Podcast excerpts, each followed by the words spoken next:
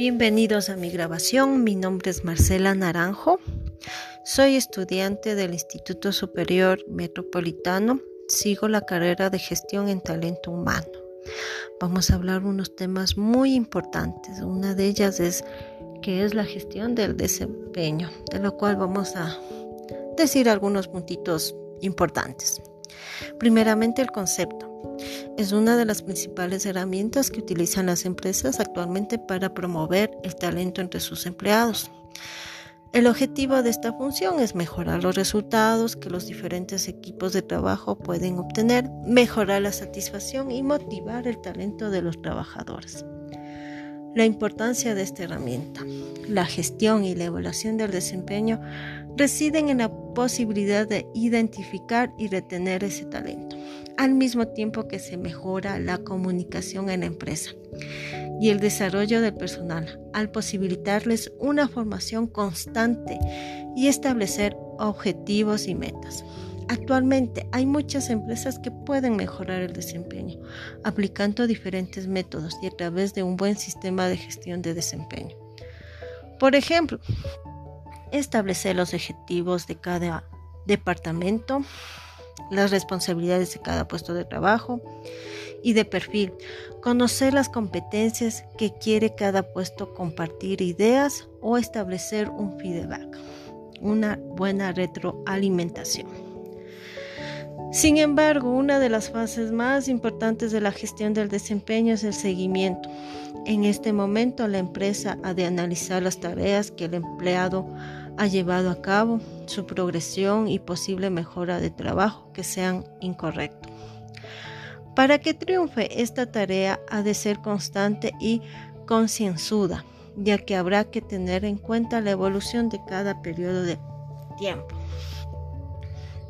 En resumen, el responsable de llevar a cabo esta gestión ha de interesarse completamente por los objetivos y el desarrollo de los empleados, tanto las relaciones con la organización como los personales.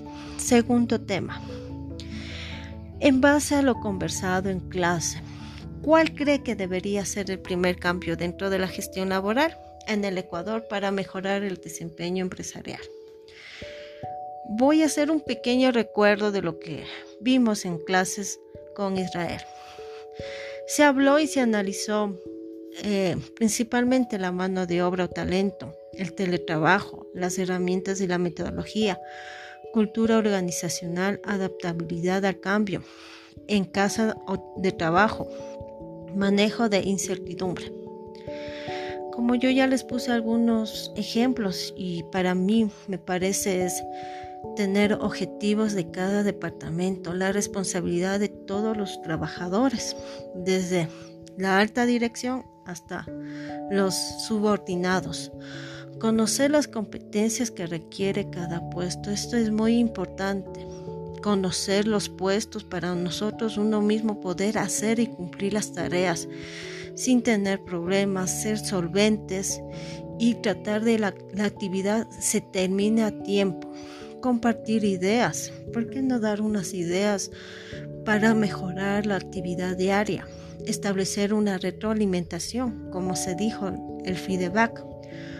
Una comunicación adecuada, efectiva para el cumplimiento. Eso también es importante, ya que la mayor parte, especialmente el personal que está en teletrabajo, se comunica con WhatsApp, llamadas telefónicas, el Zoom y el correo de la institución.